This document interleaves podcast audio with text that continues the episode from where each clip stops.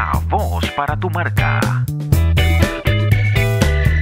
Saludos amigos, gracias por escucharme. Este es el podcast La voz para tu marca de bernielis.com. Siempre con la intención de que tu marca, tu empresa o tu negocio estén bien identificados con una voz dulce, elocuente y fácil de identificar. De eso nos ocupamos nosotros en bernielis.com. Solo debes escribirme al número de WhatsApp 1-786-656-8055. 1-786-656-8055 y te hacemos tu comercial o documental para la radio, para las redes sociales y para la televisión.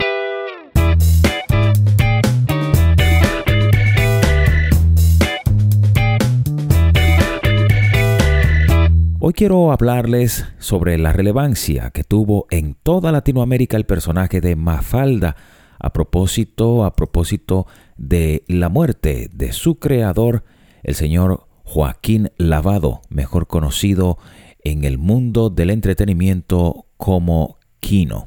Bueno, Kino creó el personaje de la historieta más famoso de Argentina y sin dudas uno de los más queridos del mundo hispanohablante, Mafalda, la niña más contestataria del humor gráfico latinoamericano. Este miércoles falleció Joaquín Lavado, más conocido por su apodo y seudónimo Quino. Este dibujante tenía 88 años a la hora de su fallecimiento, como consecuencia de un accidente cerebrovascular en Buenos Aires, Argentina, el lugar donde residía su creación más popular a pesar de que Quino publicó sus amadas historietas de Mafalda hace medio siglo, específicamente entre los años 1964 y 1973, estas nunca, pero nunca perdieron vigencia. ¿Le parecerá triste, Raquel? ¿Raquel? Le parecerá triste, señora Raquel, pero en momentos como este la palabra mamá es solo un seudónimo. Wow, tremenda interpretación, tremenda creación por parte de este hombre, sin lugar a dudas, un genio, un genio de verdad en cuanto a dibujar, en cuanto a conceptualizar eh, mediante gráficos el humor. Definitivamente que este caballero fue todo un genio y sus aportes son innumerables, no solo en Argentina, sino en gran parte del mundo. Vamos a conocer un poco más sobre la vida de este hombre que, bueno, dio todos sus conocimientos, dio toda su vida para que la gente pudiera disfrutar a través del humor gráfico con este personaje. Se denomina como un tímido hijo de inmigrantes andaluces, nacido en la provincia centro-occidental de Mendoza, Descubrió su vocación desde muy pequeño gracias a la influencia de su tío Joaquín Tejón, quien era pintor y diseñador gráfico.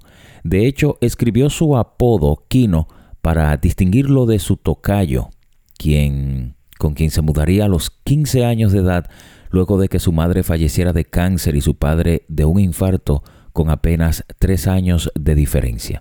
Un dato muy importante y es que en las pocas entrevistas que concedió a lo largo de su vida, Kino reveló que odiaba ir al colegio y que por eso el personaje con el que más se identificaba de su famosa viñeta era Felipe, el amigo de Mafalda, quien sufría por tener que ir a la escuela. Ya de joven y con varias historietas de su creación, se mudó a la capital, a Buenos Aires, donde buscó trabajo en diarios, revistas y también en agencias publicitarias. Como muchos otros jóvenes del interior del país, Kino vivió en pensiones en las que compartía habitación con tres o cuatro compañeros. A los 22 años, oiga bien, en el 1954 logró que se publicara su primer dibujo en la revista Esto es, donde siguió trabajando por alrededor de tres años. Bueno, a ustedes gracias por la sintonía. Esto es el podcast La Voz para tu marca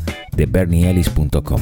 Estaremos nuevamente con todos ustedes en cualquier momento. No olvide visitar nuestra página web, informarse, asesorarse con relación a lo que debe hacer para grabar su publicidad y ponerla a sonar donde usted quiera. Recuerde nuestra marca bernieellis.com. Gracias y hasta la próxima.